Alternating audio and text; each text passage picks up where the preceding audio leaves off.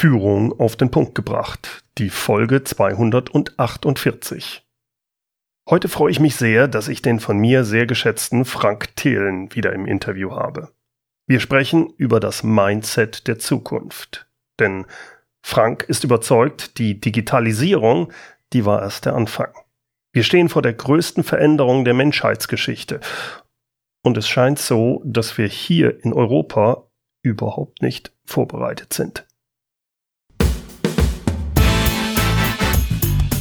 Willkommen zum Podcast Führung auf den Punkt gebracht.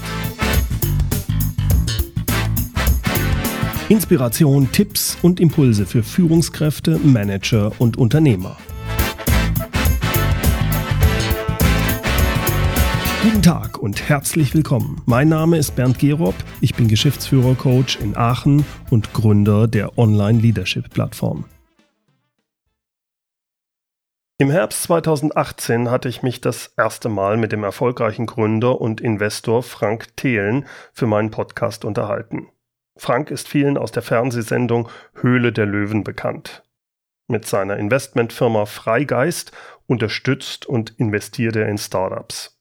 Sein Herz schlägt besonders für technologisch herausfordernde, disruptive Projekte aus Bereichen wie Blockchain, Distributed Ledger, künstliche Intelligenz und senkrecht startende Flugtaxis.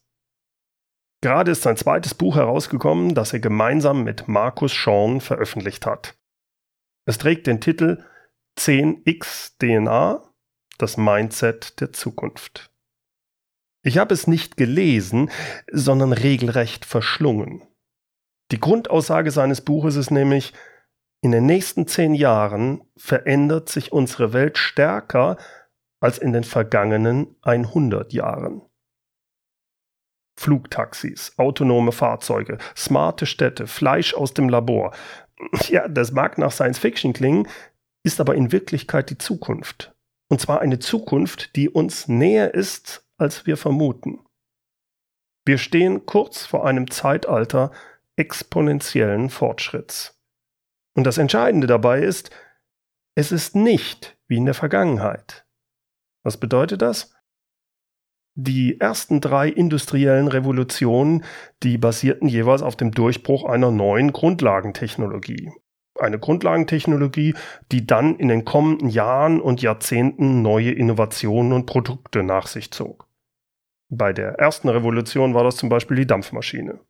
Für die zweite Revolution, Industrialisierung, war die Voraussetzung die Nutzbarmachung der Elektrizität und die dritte Revolution, also unser digitales Zeitalter, das basierte auf der Erfindung von Microchips. Das, was aber jetzt kommt, und zwar in den nächsten zehn Jahren, bezeichnet Frank Thelen als die vierte industrielle Revolution und die ist ganz anders. Denn heute stehen nicht eine, sondern zeitgleich mehrere neue Basistechnologien bereit. Diese neuen Technologien werden, auch gerade in der Verknüpfung untereinander, zu einer nie gekannten Explosion an Innovationen in allen Bereichen der Gesellschaft führen. Und natürlich wird das unsere Gesellschaft stark verändern und auch verunsichern. Deshalb ist es meiner Ansicht nach sehr entscheidend, dass wir uns mit diesen Technologien beschäftigen. Was läuft da gerade ab? Was wird gerade entwickelt? Wo ist, wo, wie ist der Stand? Wir sollten als Bürger zumindest oberflächlich verstehen, was diese Technologien sind und was sie voraussichtlich verändern werden und was das bedeuten kann. Wissen Sie genau, was man unter künstlicher Intelligenz versteht? Welche Neuerungen es bei Robotern und in der Automatisierung gibt? Wissen Sie, was die Technologiebegriffe Blockchain, Distributed Ledger oder IoT bedeuten? Ganz ehrlich, ich wusste es nicht genau. Ich habe da so eine ganz vage Vorstellung, aber mehr auch nicht. Und dann gibt es noch 5G, Edge Computing, synthetische Biologie, Quantencomputer, Hirnschnittstellen und, und, und. Was mir bei Franks Buch so gefällt, ist, dass er diese Begriffe so erklärt und klare Beispiele dafür gibt. Beispiele so, dass es auch für einen Laien verständlich ist. Und dadurch Dadurch bekommt man einen Eindruck, was diese Vielzahl von unterschiedlichen neuen Technologien in den nächsten Jahren verändern werden. Was es bedeuten wird, wenn nicht eine dieser Technologien in den Markt kommt, sondern was sich ändern kann, wenn diese Technologien auch noch kombiniert werden. Die Veränderung vom Verbrennungsmotor zu anderen Antrieben, E-Motor, Wasserstoff oder sonst was, das ist im Vergleich dazu Kindergeburtstag. Im folgenden Gespräch mit Frank Thelen frage ich allerdings nicht nach den Technologien, denn die sind hervorragend in seinem Buch beschrieben. Mir geht es im Gespräch mehr darum, was das alles für uns als Gesellschaft bedeuten wird und was wir tun können. Hier mein Gespräch mit Frank Thelen. Frank, wir hier in Europa haben das Internet und die Cloud, wie du es schön in deinem Buch beschreibst, verschlafen. Seit SAP haben wir kein bedeutendes Tech-Unternehmen mehr hervorgebracht. Und auch dieses Interview, was wir jetzt führen, nehmen wir mit Zoom auf, einem Software einer amerikanischen Firma. Warum schaffen wir Europäer es nicht mehr, bedeutende Unternehmen zu schaffen? Warum kommen die alle aus USA oder China? Was machen wir falsch? Ähm, ich will vielleicht nochmal früher anfangen, weil gerade heute kam auch wieder ein guter Hinweis und sagst, ja, Frank, du erwähnst zum Beispiel nie Teamviewer oder Zalando oder, oder was auch immer. Und ähm, wir haben auch tolle Digitalunternehmen in Deutschland und in Europa. Und wir selber haben auch zum Beispiel in eine Business-Software investiert, die heißt Central. Und äh, dort haben wir auch tolle Erfolge. Aber selbst ein Teamviewer als wirklich top, äh, finde ich, ähm, Lösung in Europa, hat eine Marktkapitalisierung, die knapp unter 10 Milliarden liegt. Und das ist natürlich, das sind fast, also ich glaube, es sind jetzt bei 9500 Millionen, also 9500 Millionen, das ist eine unfassbar große Menge Geld. Mhm. Jetzt müssen wir aber leider sehen, was sind die Spielregeln der Welt? Denn wir sind nicht irgendwie Deutschland und wir haben unser eigenes Spielfeld, sondern wir spielen auf der Welt. Und da ist es so, dass man so als Threshold sehen kann, 100 Milliarden, dann wirst du so ein mega Tech-Champion. Vielleicht 50 Milliarden, aber eigentlich so 100 Milliarden. Das ist dann natürlich Google, Apple, Facebook, Amazon, aber Darf auch da das Zoom. Rein? Äh, das hängt aber damit zusammen, dass es dann wirkliche Plattformen sind, dass sie dass sie dadurch. Da wollte ich jetzt genau, da wollte ich gerade hin. Was ist eigentlich, warum kommen die auf 100 Milliarden? Aber, aber ein, ein Zoom zum Beispiel äh, hat, glaube ich, diese, diese, diese 100 Milliarden, auf jeden Fall mal 50 Milliarden. Ähm, und ein Tencent, ein Tesla, ein JD, die kommen da langsam alle hin. Und wir aus Deutschland sind halt, ich selber habe ja auch nie solche Unternehmen aufgebaut, aber wir selber äh, sind noch niemals über das Zweistellige gekommen nach SAP. Mhm. Und ich habe tiefen Respekt vor den Gründern und die haben eine deutlich bessere Leistung gebracht, als ich das wahrscheinlich jemals erbringen werde, weil ich habe solche Unternehmen nicht aufgebaut. Heute ist aber mein Job oder meine Mission, bei der ich bei Freigeist äh, junge äh, oder Gründer, können auch älter sein, aber äh, Gründer, die halt eben auch besser sind als ich, unterstütze, noch größer zu denken und dass man halt über diese 10 Milliarden drüber springen kann, um dann, dann Relevanz zu generieren. Also es geht null darum, die anderen zu sagen, was für Idioten. Und ich weiß, dass wir auch gute Digitalkonzerne in Deutschland haben, aber sie haben keine Systemrelevanz, wie immer mir das nennt. Mhm. Und wann kommt eigentlich diese Magie zustande? Sie kommt zustande, wenn Unternehmen auf einmal einzelne Spaces besetzen, also zum Beispiel Amazon natürlich mittlerweile sehr viele, aber die kommen mal aus dem E-Commerce. Dann haben sie Cloud Computing besetzt, Voice sehr stark oder ein Google halt mit Search. Ein Spotify hoffentlich ein bisschen aus Europa Musik, aber weil der Markt nicht ganz so groß und das Geschäftsmodell schwierig, sind die, sind die, weiß, sorry, weiß ich gar nicht, bei 30 Milliarden oder so. Ähm, aber du musst einen Space, an den die Leute glauben, weltweit oder in deinem eigenen großen Markt, Tencent, JD in China, weil der Markt ist so groß, dass es ausreicht, so dominieren, als dass der Kapitalmarkt das glaubt und dich damit halt in diese Höhen bringt. Also das ist das, was wir brauchen. Tesla jetzt zum Beispiel im Bereich äh, Transportation. Und warum generiert das in Deutschland nicht? Das ist ein, ein, ein, ein, ein 360-Grad-Problem, dass ich versuche, in diesem äh, Buch, über das wir sprechen, dieses äh, 10x-DNA, was ich versuche aufzudröseln, also zu erklären, wo kommt das her. In den USA ist es so, da gab es die Mondlandung. Da gab es einfach irgendwann die Politik, die hat gesagt, wir wollen gegen die Russen, wir wollen vorher da landen, also habt ihr unendlich viel Geld und die klügsten Köpfe. Und glücklicherweise gab es Führungspersönlichkeiten in diesem Team, die gesagt haben, wir müssen 10x denken. Da kommt das her, nämlich gar nicht von Google. Mhm. Und haben dann gesagt, wir, wir müssen einen Chip entwickeln, einen Mikrochip, wir müssen Software entwickeln und so weiter. Also da kam dann diese Ingenieurdenke her und daraus ist in der Silicon Valley entstanden. China hat einfach gesagt, wir machen das Land dicht und wir erlauben keine externen Player und damit konnten quasi andere entstehen. Ich sage nicht, dass es der richtige Weg ist. Und weil wir weder den einen Weg gegangen haben, wo wir jetzt massiv Geld reingehauen haben, wie bei der Mondlandung, oder wir nicht sagen, bei uns gibt es kein Amazon, deswegen kann Zalando zu einem 100 Milliarden Konzern werden, wobei auch die Frage ist, wie groß ist unser deutscher oder der europäische Markt, würde, hätte das bei uns überhaupt funktioniert. Weil wir das beides nicht gemacht haben und auch keine alternativen Weg gegangen sind, ist nach SAP kein bedeutender Player mehr entstanden. Das heißt, du sagst, die Voraussetzungen in diesen beiden Ländern oder prinzipiell, wenn wir das anders machen wollten, müssen wir einen dieser beiden Wege gehen von der äh, Gesellschaft her? Oder welchen Weg würdest du uns vorschlagen?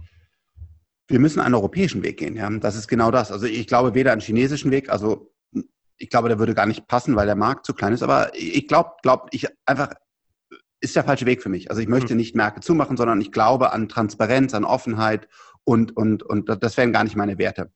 Ähm, der amerikanische Weg ist sicherlich nicht blöd, ja, den könnten wir jetzt versuchen, aber natürlich würden wir nicht mehr auf dem Mond landen, ja, sondern wir würden jetzt zum Beispiel sagen, wir bauen eine, eine Hyperloop. Das kostet ungefähr 25 bis 30 Milliarden, diese Strecke zu bauen. Und damit würden wir meiner Meinung nach Ingenieure in Europa bündeln. Wir wären der Weltmarktführer in dieser Technologie, auch wenn sie Elon Musk erfunden hat, ist doch total egal. Die Frage ist, wer hat die Ingenieure, wer hat die Execution? Da hätten wir eine, eine tolle Option. Mhm. Könnte KI sein, ja, dass wir sagen, wir fördern KI von, von den äh, Unis, TUM, Aachen, KIT, was es da alles gibt, ähm, setzen da echte Milliardenprogramme auf und nicht auf Papier, sondern da fließen auch mal Milliarden. Ähm, plus, äh, wir stellen mal 10 Milliarden bereit, die in 10 Millionen Tickets, sorry, jetzt wirklich auf der Hip rausgehen in KI. Also wirklich, wie es damals Amerika gesagt hat, egal was das kostet, wir wollen auf den Mond. Und jetzt könnten wir sagen, egal was das kostet, KI hat bei uns Priorität eins. Mhm, das wäre schon eine Möglichkeit, ja, also das zu sagen. Aber ähm, ich glaube, der, der Weg ist ein 360-Grad-Weg, dass wir mehr fördern, Venture Capital mehr ermöglichen, dass wir die Unis besser bauen, dass wir mehr Gründer zu Helden machen, die Story erzählen, dass wir das Ecosystem aufbauen, ähm, dass wir einfach langsam unseren eigenen Weg finden. Wenn ich mich recht entsinne, bei unserem letzten Gespräch oder irgendwo anders habe ich dir, ich dir, hast du das auch schon mal gesagt, dass es durchaus genügend Venture-Kapital bei uns gibt, auf dem kleinen, also Seed-Level, mhm. aber auf dem richtig großen, da fehlt uns etwas. Vielleicht kannst du da nochmal drauf eingehen. Ja, also auch da ist nochmal abholend. Ich verstehe, dass das alles große Summen sind, über die ich da spreche. Aber es ist nun mal so, wie das Spiel gespielt wird. Und wenn man sieht, was ein, was ein Fußballspieler in der Champions League kostet, dann fragt man sich auch, wie kann ein Fußballspieler so viel Geld kosten? Aber es ist nun mal das Spiel, was da gespielt wird. Wir haben in Deutschland ein Problem bei Ticketgrößen über 50 Millionen, weil wir keine Funds haben, die so groß sind, als dass sie dann Einzeltickets über 50 oder 100 Millionen schreiben. Jetzt fragt man sich natürlich, ja verdammt, wozu braucht denn eine 100 Millionen? Das ist ja krank. Wenn ich ein Unternehmen wie SpaceX, was zum Beispiel in der Presse war, sonst gerne auch einfach mal googeln, ähm, jetzt diesen Erfolg sehe, der weltweit gefeiert wird, dann waren da zum Beispiel alleine 400 Millionen State Money dabei, wo das Ganze äh, Unterstützung bekommen hat, aber auch viele hundert Millionen Privatgeld.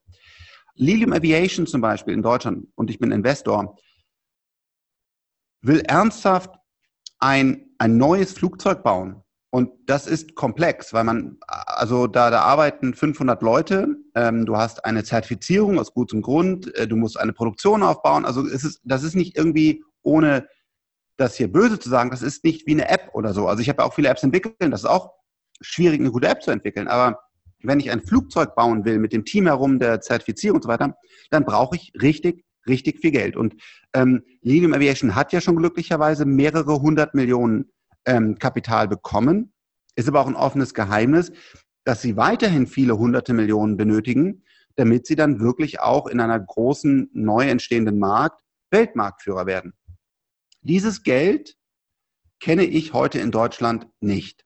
Hm. Man könnte es abrufen über äh, Unternehmer, wie zum Beispiel die Aldi-Gründer oder, oder andere reiche Familien. Wir haben, wir haben in Deutschland diese, diese Hidden Champions, diese, diese reichen Unternehmer.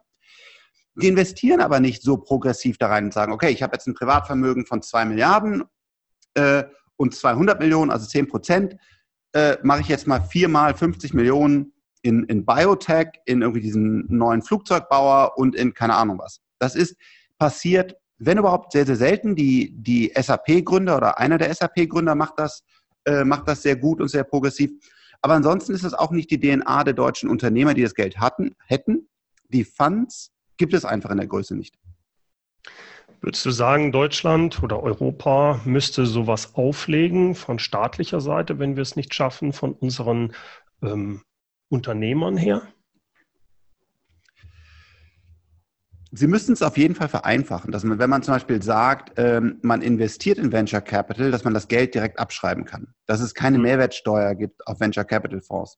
Dass ESOP, wie dann die einzelnen ähm, Mitarbeiter daran beteiligt werden, die auf Gehalt verzichten, ähm, einfach geregelt ist und, und steueroptimiert wird. Wir zahlen Hunderttausende an irgendwelche Anwälte, weil, weil das so kompliziert ist, ähm, Mitarbeiter hier virtuell, das also ESOP, hm. Employee Stock Option Program, da kriegt man kleine Anteile. Also das ist ja alles ein Zirkel wieder. Du musst ja die, du musst ja das Talent von, von Siemens und BMW und Volkswagen abziehen oder neues Talent äh, da haben, dann musst du das Kapital haben.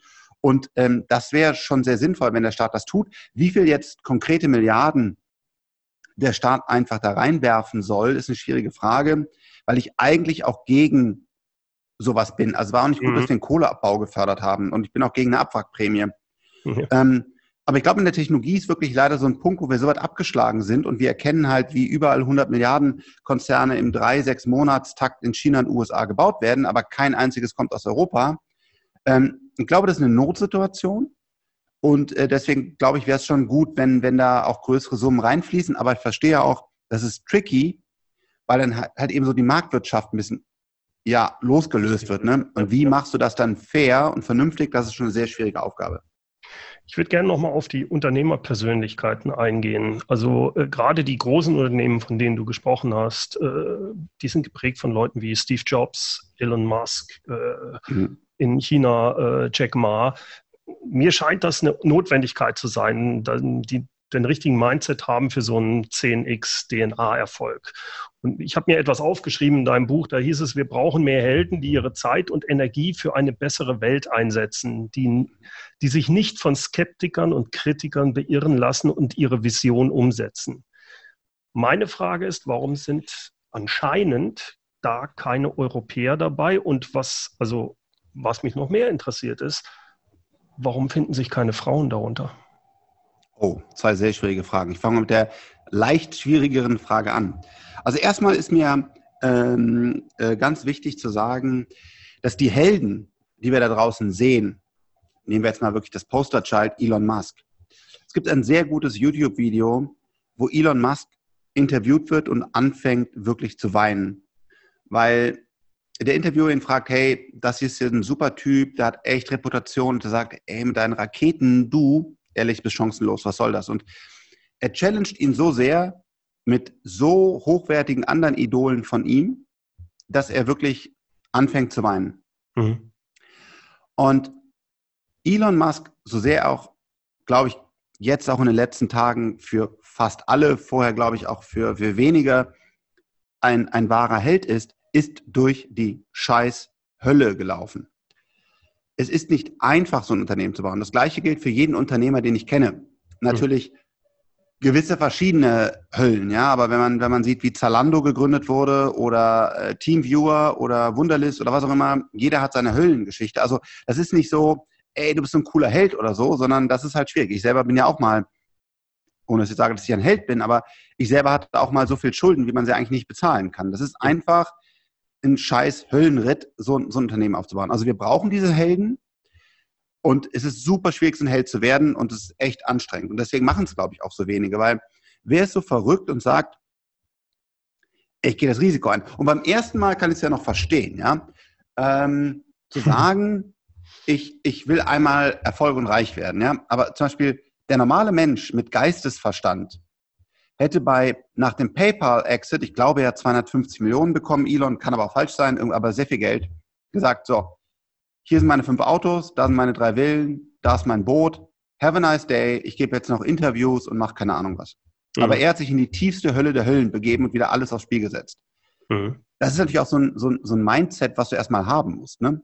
Und ähm, warum gibt es das in Europa nicht? Oder es gibt das ja, also zum Beispiel äh, Mate äh, Riemark, der, ähm, der ein unfassbar tolles Unternehmen aufbaut mit, mit, äh, mit einer sehr guten Autotechnologie, der ist auch durch die Hölle gelaufen. Das ist ein Europäer oder auch auch ein Daniel Wiegand jetzt von, von Lilium. Also wir haben die schon, diese Köpfe, die haben nur noch nicht die Erfolge und wir haben sie weniger.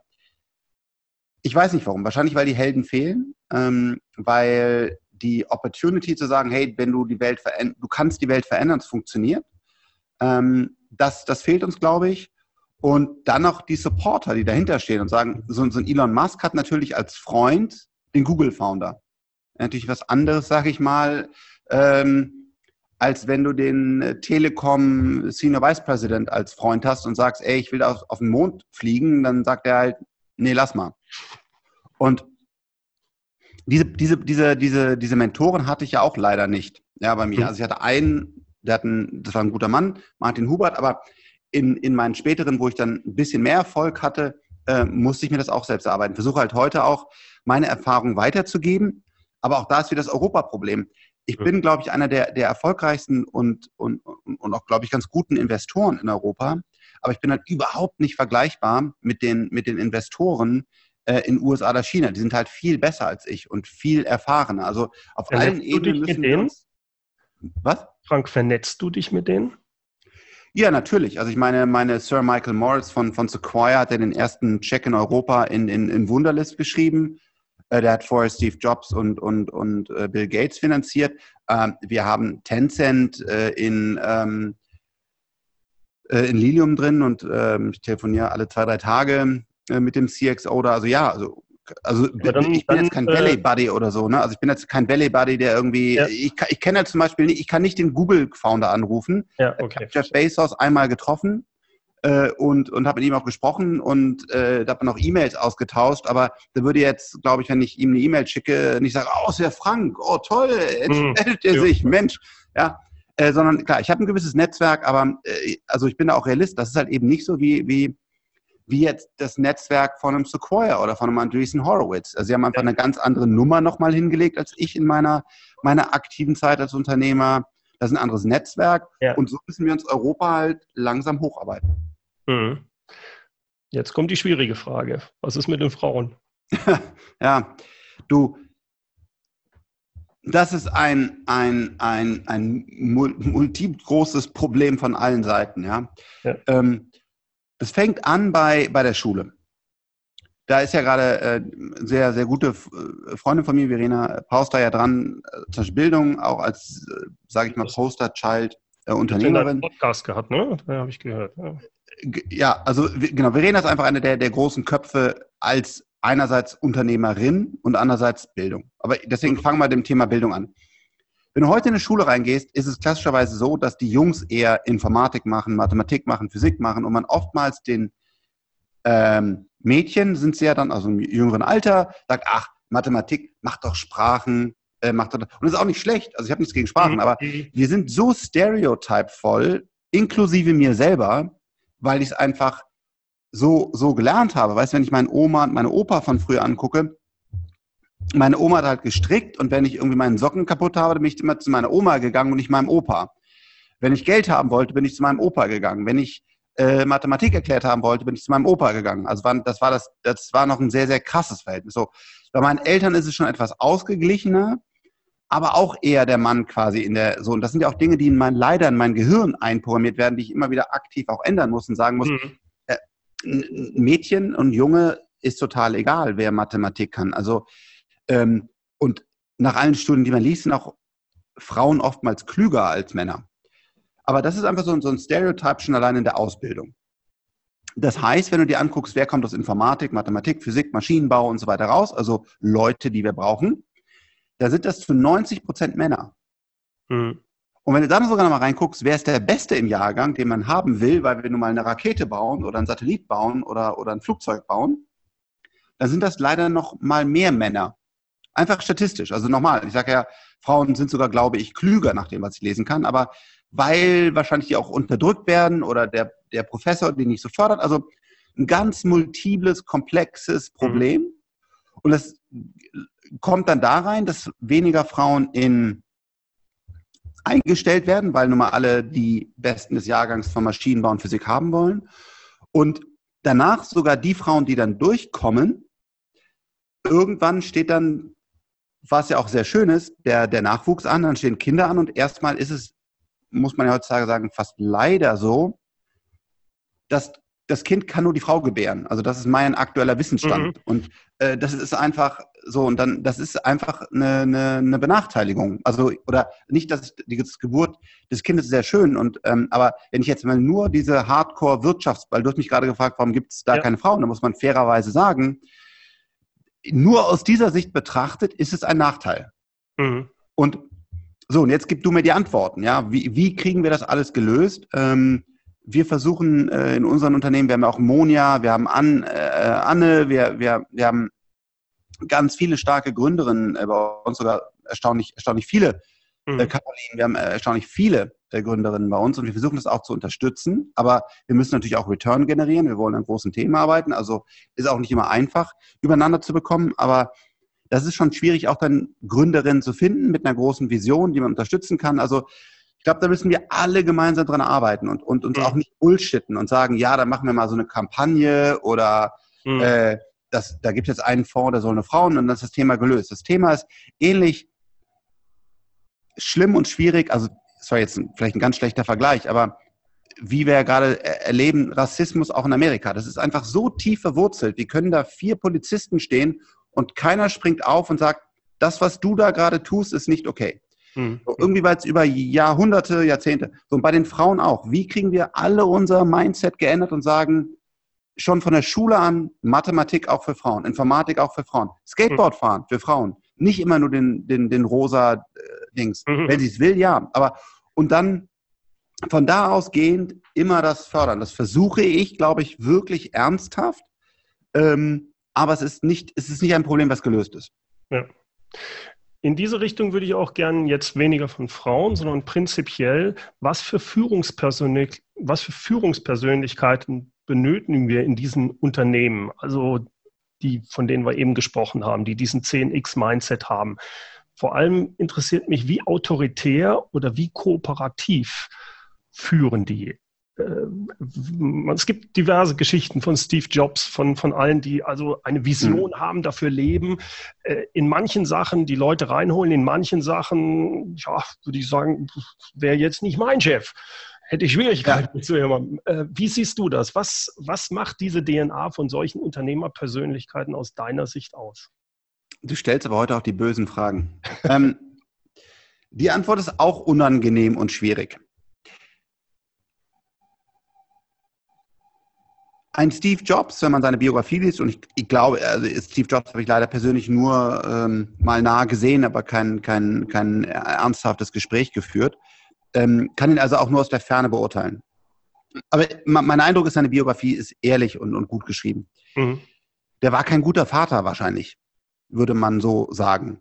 Ähm, der war auch nicht der beste Ehemann der Welt. Und, äh, aber der war halt ein brillanter Kopf. Und du kannst ja auch nur so viel machen. Wenn ich jetzt zum Beispiel den ganzen Tag im Büro sitze und investiere, äh, dann habe ich nicht den gleichen Körper wie ein äh, Schwimmer. Ja, der hat einfach einen anderen. Ja. Und ich glaube, ein Unternehmer muss manchmal Kanten und Ecken haben. Und der muss manchmal auch einfach unorthodox sagen, ich bin so in meinem Produkt, Produkt und meiner Entwicklung drin und dass jetzt irgendwie äh, hier mein Team jemand Geburtstag hat, habe ich total vergessen. Und ehrlich, ist auch scheiße, ich will überhaupt keine Geburtstagsfeier, ich will, dass wir jetzt alle endlich das Produkt fertigstellen. Und, und, mhm. und da, da, musst du irgendwo die Waage finden, ne? zwischen ähm, äh, ist das ein guter Typ, also sonst würden wir auch nicht investieren, das ist übrigens eines der wichtigsten Themen, wie, wo ist genau diese Waage zwischen, der ist halt Heads down Product und Development und, und Teamaufbau und Kunde versus der ist off, das ist ein Arschloch. Also der, mhm. der, der ist arrogant und, und das ist manchmal echt so eine Gratwanderung, ne? weil du, ja. du kannst dich sehr tief, so, ich glaube, auch so ein Jeff, Jeff Bezos, äh, Elon Musk, von dem äh, äh, äh kenne ich auch viele, viele direkte Geschichten. Ne? Also das, ähm, also äh, klar würde ich ger super gerne mal für ihn arbeiten, um es einfach zu erleben und daran, daran hoffentlich, hoffentlich zu wachsen. Mhm. Aber es, ist nicht einfach. Ne? Also ich glaube auch jetzt, ich will mich jetzt nicht mit, äh, mit, mit Elon Musk vergleichen, aber ähm, ich glaube auch bei mir würden viele im Team sagen, der Frank ist jetzt nicht der einfachste. Ich hoffe, die würden sagen, er ist fair und man kann mhm. das mal nachvollziehen, warum er da jetzt so, so genau war. Äh, aber ja, es ist halt, zum Beispiel, das, das, das, diesen Podcast, den wir ja gerade aufnehmen, ja, und äh, ich weiß gar nicht, ob du das Video nachher veröffentlicht, aber äh, da habe ich halt echt gesagt, ich will das beste Bild haben, ich will den besten Ton haben, damit, wenn ich irgendwo rein spreche, damit das funktioniert. Und das halt tief, also das ist jetzt ein rote Mikrofon mit dem und dem Licht mhm. und einer Sony Alpha. Und da sagt natürlich auch mein Team, ey Frank, nimm doch eine scheiß Webcam wie jeder andere und äh, du hast einen Knall mit deinem extra Wi-Fi-Router damit und so, aber das ist halt, weil, weil ich einfach, ich will einfach, dass das gut funktioniert. Und da könnte ich aber auch verstehen, dass das Team manchmal sagt, jetzt. Auch geil aus und der Ton ist auch richtig super.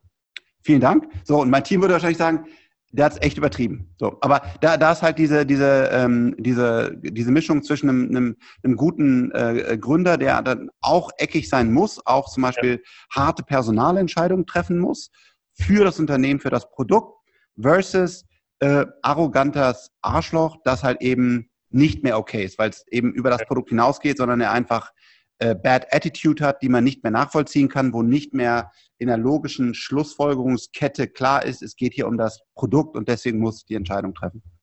So, wenn ich dich richtig verstehe, ich kenne das auch von ganz anderen Bereichen, ein richtig guter Musiker, der lebt für die Musik. Der hat die also, ganze Energie steckt er da rein. Er, ihm fehlt einfach manchmal dann vielleicht auch die Energie, im persönlichen Umgang bei bestimmten Sachen oder er vergisst Oder er nimmt Drogen.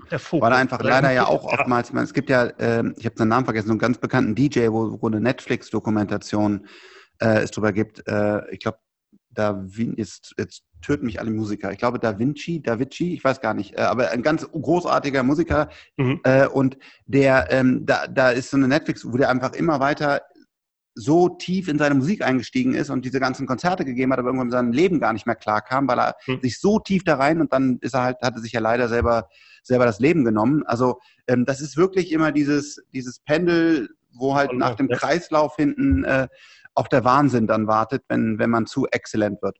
Hm. Dein Buch habe ich von vorne bis hinten verschlungen. Es hat mich auf Vielen der Dank. einen Seite fasziniert und auf der anderen Seite erschreckt fasziniert wegen der Vielzahl, das ist mir da erst bewusst worden, an den Neuerungen in den verschiedenen Bereichen, die auf uns zukommen. KI, Blockchain, 5G, Quantencomputer, 3D-Druck, was auch immer. Äh, vor allem dann auch, dass man dann erkennt, hey, und die vernetzen dann noch miteinander. Was passiert da in den nächsten Jahren? Faszinierend. Und gleichzeitig erschreckt es mich, weil du hast gesagt, in den nächsten zehn Jahren verändert sich unsere Welt stärker als in den vergangenen 100 Jahren. Glaube ich auch. Meine Befürchtung ist nun, dass die meisten Menschen da nicht mitkommen werden. Die werden immer mehr Schwierigkeiten haben, überhaupt die Technik zu verstehen. Deswegen fand ich dein Buch auch so wertvoll. Obwohl ich Techniker bin, obwohl ich auch mit neuronalen Netzen schon in, vor 20 Jahren mal zu tun gehabt habe. Blub, Blockchain. Äh, ich habe ja, jetzt ein bisschen, ein bisschen Verständnis, ganz wenig. Aber äh, die meisten werden es tun sich da wahrscheinlich noch schwerer als ich mit. Und dann schreibt irgendwo, ich glaube, es ist auch in deinem Buch, mehr als 50 Prozent der Berufe werden sich stark verändern oder überflüssig werden. Das heißt, ja. die Aufgaben werden von Maschinen erledigt. Und jetzt ist meine Frage an dich, wie bekommen wir es hin, dass wir die Menschen so ertüchtigen, dass sie weiterhin einen Job in einer solchen digitalen Ökonomie haben? Oder schreiben wir 50 Prozent der Leute ab? Oh, sorry, da würde ich äh, überhaupt gar nicht, äh, zu dem ganzen Satz gar nicht zustimmen. Also erstmal die Frage, ja. was ist Job? Äh, ja. Äh, Job, glaube ich, ist, ist äh, das, der falsche Begriff. Aber ähm, mhm. fangen wir erstmal an. Also erstmal äh, vielen Dank. Und ähm, genau so soll das Buch auch verstanden werden. Es ist eben nicht ein tiefgreifendes Kompendium über Quantencomputer.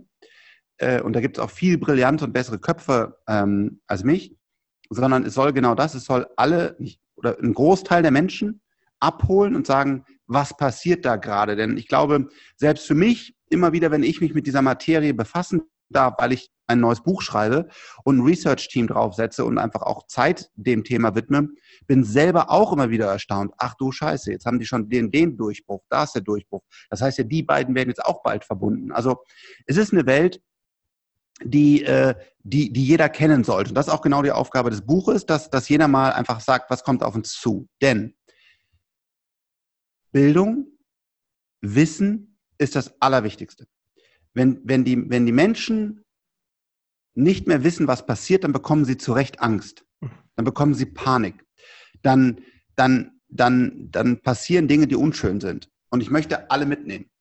Mhm. Und ich möchte das, kann ich natürlich gar nicht alleine leisten. Wir müssen, ganz viele müssen das versuchen halt zu sagen, das kommt, versteht das und das bietet auch viele Chancen. Bietet auch Risiken, aber versteh es, befasst dich damit. Und ich glaube, dieses Thema so, Job, was ist ein Job?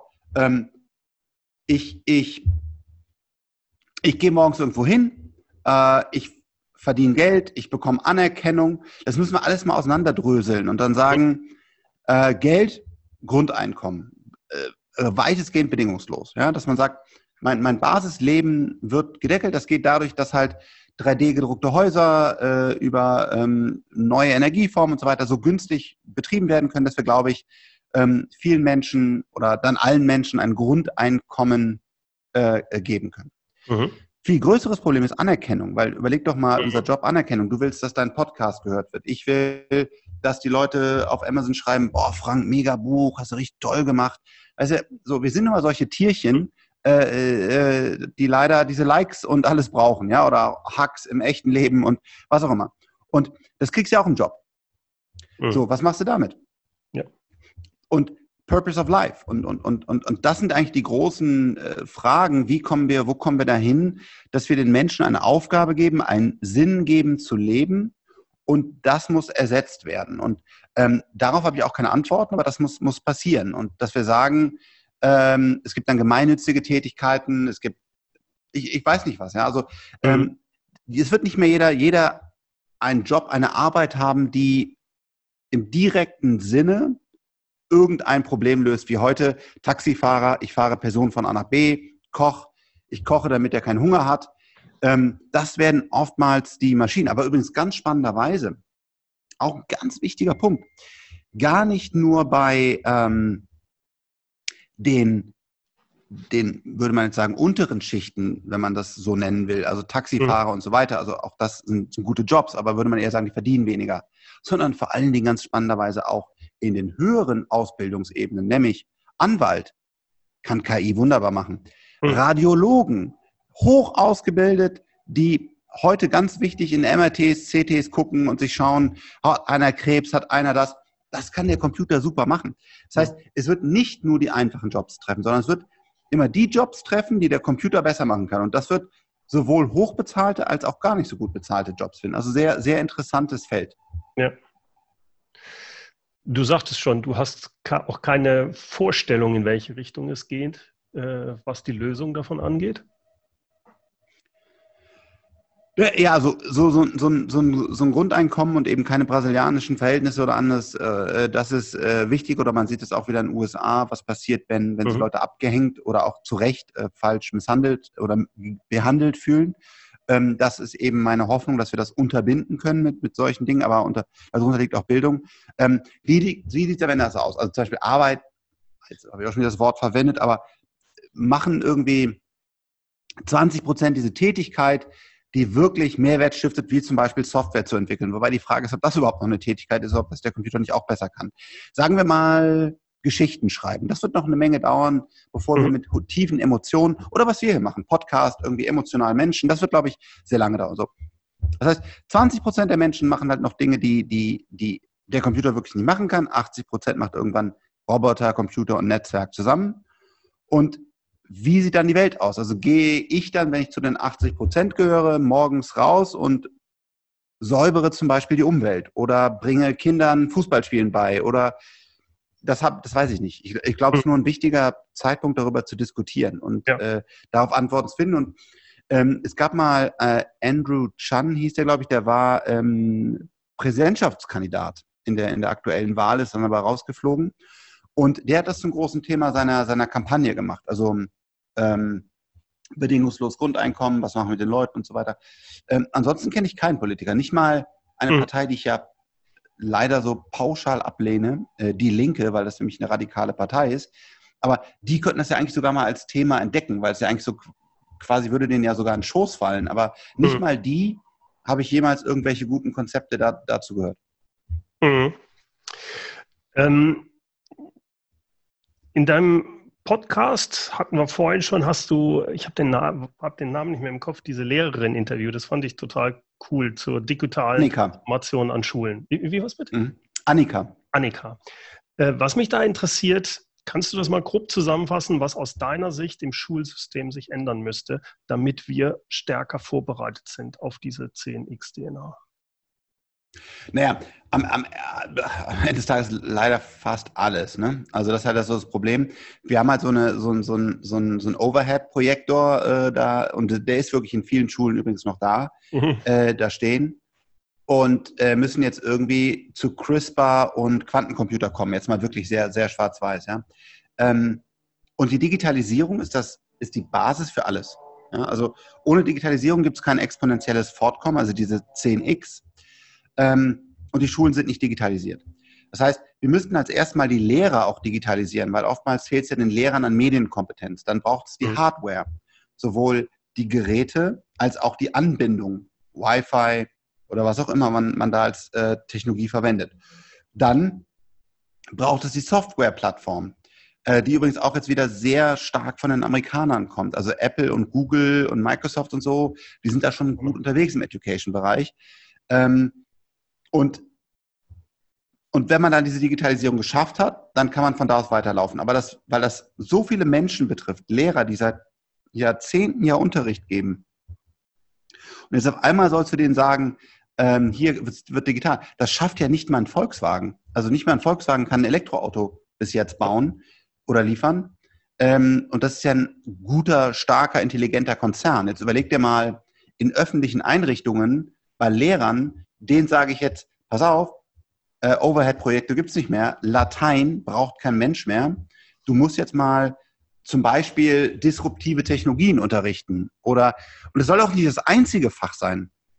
Sport, Geschichte, Deutsch als Sprache, also es gibt viele Wissenschaften, aber kein Latein, weil es bringt mich am Ende des Tages nicht weiter. Und das auch noch digital, dann, dann bist du einfach an der Stelle, das ist halt echt schwierig. Also, und da muss ich auch sagen, äh, ich unterstütze Annika. Ich glaube, sie, sie kommt ja mit EduSense äh, da, da auch gut voran und wir haben tolle Partner an Bord geholt und wir haben auch, auch eine Klasse, danke an Konrad, äh, äh, ausgestattet und so. Aber das ist schon ein langes, schwieriges Projekt und das ist dann auch eher, sage ich mal, da übergebe ich an, an, an Verena an der Stelle, äh, die das zu ihrem Steckenpferd gemacht hat. Äh, ich, ich konzentriere mich darauf, äh, Gründer in, in, in Deutschland zu unterstützen, die, die halt Satelliten äh, bauen oder fliegende Autos. Und ich kann nicht alles machen. Und, und also ich unterstütze ja. gerne bei Education, habe da auch eine Meinung zu. Aber das ist auch echt ein scheiß schwieriges, dickes Brett. Allein den Föderalismus abzuschaffen, was sein muss, ähm, versucht das mal hinzukriegen. Also das ja. ist, glaube ich, echt so ein fast wie die Wiedervereinigung von Deutschland. Also das ist äh, nicht einfach. Dann schwenken wir doch nochmal auf die Technologie, also mehr dein, ja. Äh, deine Richtung. Äh, du hast in deinem Buch verschiedene Technologien angesprochen. Mich äh, würde interessieren, welche von diesen Technologien fasziniert dich am meisten und warum? Am meisten fasziniert mich das Orchester. Also, dass mhm. die irgendwann alle zusammenspielen. Und das wird auch das Verrückte, was auch noch keiner richtig, ähm, richtig sehen kann. Ähm, immer wieder Teilbereiche faszinieren mich. Ich nehme ein Beispiel 3D-Druck. 3D-Druck war für mich so, dass ich dachte, hier ist jetzt so eine, so eine Kameradeckel, den ich gerade in der Hand habe. Mhm. Und der ist kaputt gegangen und den kann ich einfach on demand drucken und der passt dann auch genau auf meine Kamera drauf. Wie krass, weil ansonsten müssten die irgendwie eine Presse bauen. Dafür müssen die mal mindestens 10.000 Stück bauen und äh, das ist eine Riesenrevolution. Ist es auch. Aber die richtige Revolution im 3D-Druck liegt in dem Bereich, dass du auf einmal in einem, in einem frei definierten Körper an jeder Stelle jedes Material, was du willst, drucken kannst. Mhm. Und dadurch kannst du völlig neue Formen erstellen, die vorher gar nicht denkbar waren. Und seit wir die Höhle verlassen haben, haben wir uns irgendwann zu eigen gemacht, dass wir einen Hammer haben, einen Nagel haben, ein Brett bohren können. Und das war eine Revolution, weil wir auf einmal halt Häuser bauen konnten. Irgendwann kam das Rad dazu.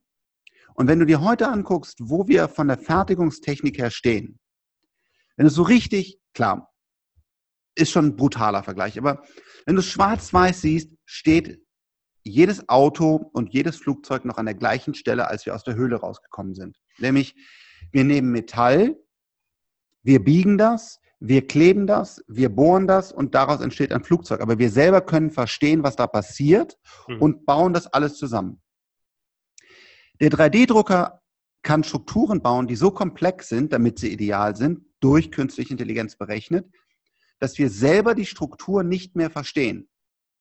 Mhm. Klassisches Beispiel Wärmetauscher. Also wie bringe ich Wärme von A nach B? Wie sieht der heute aus? Wie sieht der mit künstlicher Intelligenz und 3D-Druck aus? Der sieht total strange aus. Kein Mensch kann jemals sowas sich ersinnen, weil das irgendwie Millionen von kleinen Strukturen sind, die einfach nur noch wild aussehen, wie so eine Muschel in der Natur. Das Ergebnis ist aber, dass er 20 Prozent effizienter ist.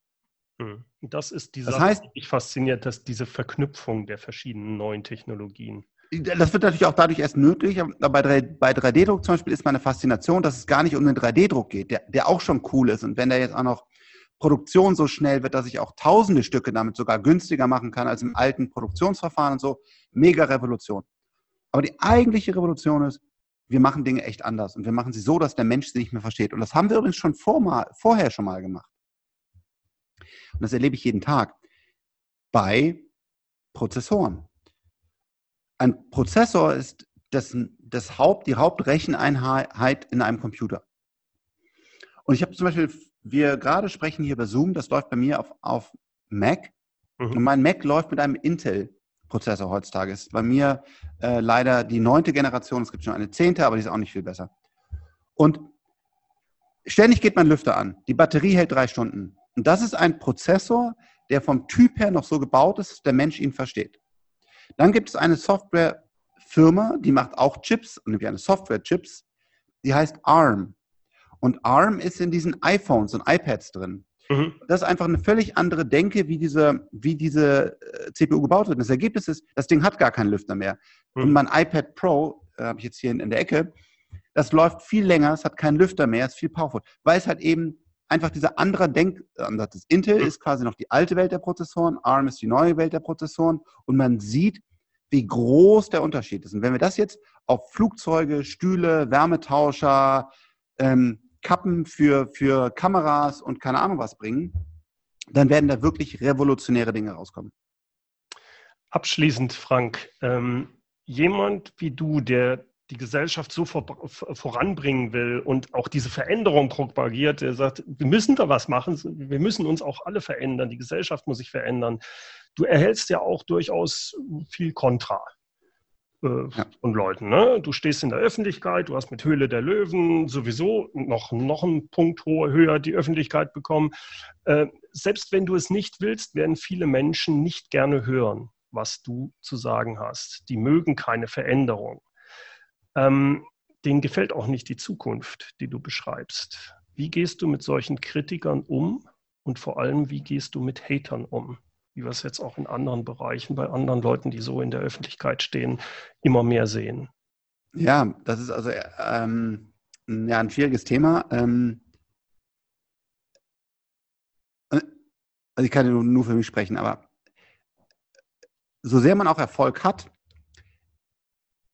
zweifelt man immer an sich selber.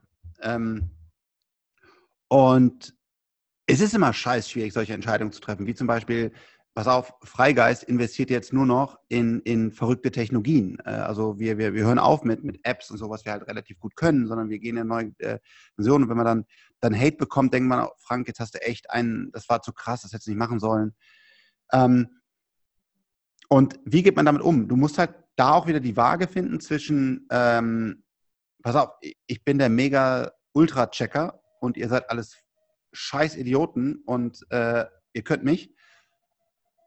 Wo aber auch berechtigte Kritik kommt ne, und, und die man dann auch wieder reflektiert verarbeiten muss. Also für dich selber diesen Filter zu finden, ist extrem schwierig.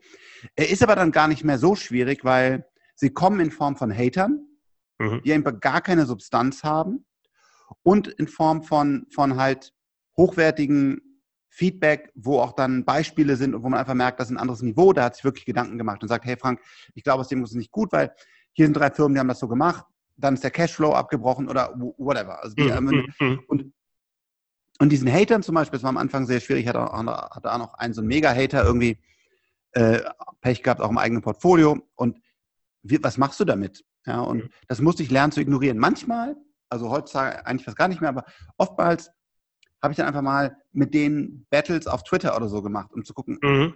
meint ihr, und jetzt klingt das vielleicht auch schon wieder arrogant, aber ich habe die gefühlt alle gewonnen, weil, weil diese Hater, wenn du die dann wirklich mal drei, vier Ebenen tiefer, tiefer führst, die, die haten halt einfach. Ja. Nochmal, es gibt auch gute Kritik. Also, äh, wie gehe ich damit um? Ähm, ich ignoriere das zu großen Teilen, versuche aber dann immer wieder auch von meinem Team, wenn jemand, wenn, wenn ihr sinnvolle Kritik lest, äh, mir das zu zeigen und daran, daran zu wachsen, weil man braucht Kritik. Ah, es ist schon brutal viel Hate. Also ich meine, hm. auch unfassbar, wenn du auch bei einer Doro Bär oder, oder bei egal wem auch wirklich auch guten Köpfen in der Politik oder so, wenn, wenn die mir manchmal erzählt, was, der, was die Leute da alles drunter, also man kann die ja. also man kann die Doro kritisieren, man kann mich kritisieren, man kann Elon Musk kritisieren, ähm, aber in einem gewissen Ton, ja, und das ist schon, das ist schon brutal, also was da, äh, was da abgeht, ja. Frank, ich möchte mich bei dir herzlichst bedanken, dass du dir die Zeit genommen hast. Wie gesagt, mir hat dein Buch unheimlich gut gefallen. Ich kann es jedem nur empfehlen, egal ob Führungskraft oder nicht, einfach um zu sehen, was die Zukunft bringt und sich damit zu beschäftigen. Und ich glaube, da hast du einen wertvollen Dienst erwiesen, weil das wirklich ein verständliches Buch ist. Es macht auch Spaß, wenn es äh, auch auf der anderen Seite manchmal erschreckend ist, es zu lesen. Vielen, vielen Dank. Danke äh, für dich, weil, es waren echt super spannende und auch herausfordernde ähm, äh, Fragen, wo, ich, äh, wo du mich ein bisschen in die, in die Enge getrieben hast. Das, äh, das macht Spaß, das ist sehr gut und äh, keine blöden, äh, gib mir mal deine drei Gründertipps-Fragen. Vielen Dank dafür und auf bald. Danke. Soweit mein Interview mit Frank Thelen. Den Link zu seinem Buch 10x DNA, das Mindset der Zukunft, gibt's in den Show Notes. Seit kurzem ist übrigens auch sein Hörbuch erhältlich. Wie gesagt, ich kann Ihnen das Buch wärmstens empfehlen. Die Shownotes gibt's wie immer unter www.mehr-führen.de Schrägstrich Podcast 248. Führen mit UE. Zum Schluss kommt noch unser inspirierendes Zitat. Heute kommt es von Bill Gates. Wir überschätzen immer die Veränderungen, die in den nächsten beiden Jahren passieren sollen. Aber wir unterschätzen den Wandel, der über die nächsten zehn Jahre passiert. Lass dich dadurch nicht zur Untätigkeit verleiten.